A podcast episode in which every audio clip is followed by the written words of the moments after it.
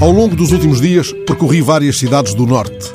Vagueei pelas ruas mais centrais, sentei-me em esplanadas, reentrei em restaurantes que há muito não visitava.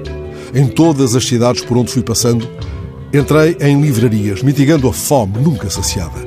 Nos alfarrabistas da Rua das Flores, no Porto, na centésima página em Braga, na Traga Mundos, em Vila Real, ou na livraria do Espaço Miguel Torga, em São Martinho Danta, reencontrei o perfume tão irresistível como aquele outro que sempre me faz entrar em igrejas vazias. Há dias, em pleno layoff, estava na varanda, relendo a capital, percorrendo o labirinto de luzes e equívocos que levou Artur Corvelo a abandonar a casa das tias velhas em Oliveira das Meias para deleite dos leitores de Essa, quando algo fez com que procurasse uma informação no Google. Essa busca levou-me ao blog Acontecimentos, criado pelo grande poeta brasileiro António Cícero, que, com toda a probabilidade, nunca apanhou o comboio em Ovar. Na margem direita do blog há uma foto de Cícero registada por um outro grande brasileiro, Eucanaã Ferraz, de quem a imprensa nacional Casa da Moeda editou há poucos anos a Poesia Reunida. No início deste ano, António Cícero publicou no blog o poema As Livrarias, retirado de A Cidade e os Livros.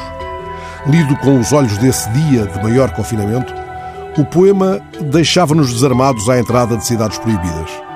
É um poema de oito versos apenas. Ia ao centro da cidade e me achava em livrarias.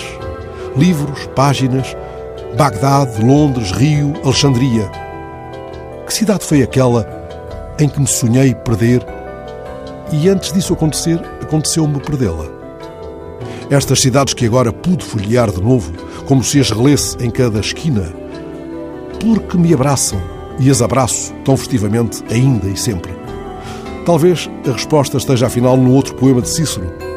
Todas as cidades encolheram, são previsíveis, dão claustrofobia e até dariam tédio se não fossem os livros incontáveis que contêm. Amanhã, sem falta, vou à barata.